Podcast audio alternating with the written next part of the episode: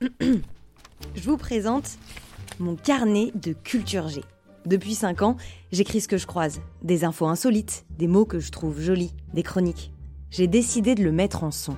Ça s'appelle Circonflexe et c'est l'accent grâce le plat. J'accentue l'info qui m'intéresse et je fais en sorte qu'elle vous intéresse aussi. Le but, c'est de titiller votre curiosité. On y va?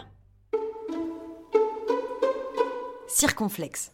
Pour la 39e édition des Journées du patrimoine, je me suis dit que c'était l'occasion de revenir sur une expression avec laquelle on a grandi. C'est pas Versailles ici. Nos parents, C'est pas Versailles ici. nos amis C'est pas Versailles ici. et même nous. C'est pas Versailles ici. Ah, Versailles, c'est 63 000 mètres carrés. Imaginez, c'est comme s'il fallait éclairer 9 terrains de foot divisés en 2300 pièces. Bon, il y a des stratagèmes, par exemple, les miroirs. Dans la galerie des glaces, 360 miroirs géants font face aux fenêtres. C'est encore plus lumineux qu'un appartement traversant. Enfin, une fois le soir venu, il fallait 20 000 bougies pour l'éclairer et la transformer en couloir de lumière. Au XVIIe siècle, Versailles rayonne de jour comme de nuit. Lustre, girandole, torchère, le roi soleil dépense sans compter. Et à Versailles, on veut ce qu'il y a de mieux. De la cire blanche, madame, des belles bougies bien droites.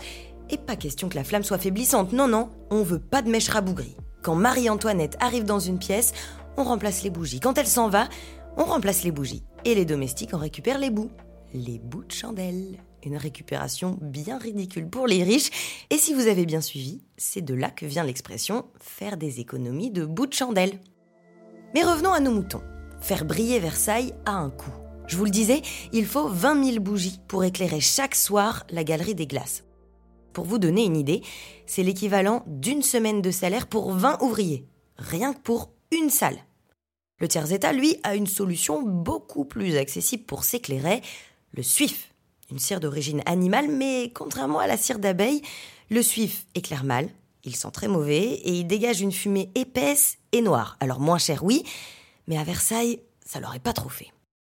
Alors Louis XIV dépense des sommes faramineuses dans l'achat de bougies. Il faut bien impressionner le peuple, les visiteurs, les invités, montrer sa gloire et sa richesse.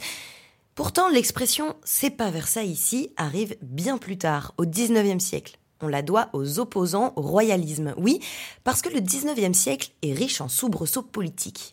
Entre les empires de Napoléon Bonaparte et Napoléon III et les républiques, la monarchie fait son retour. De quoi inquiéter les républicains.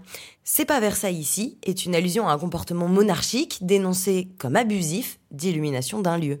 C'est un reproche, quoi. Alors, éteignez bien la lumière derrière vous. C'est pas Versailles ici Merci d'avoir écouté ce podcast. Si vous avez aimé, n'hésitez pas à vous abonner. Puis vous pouvez mettre des petites étoiles sur les plateformes. Allez, à la semaine prochaine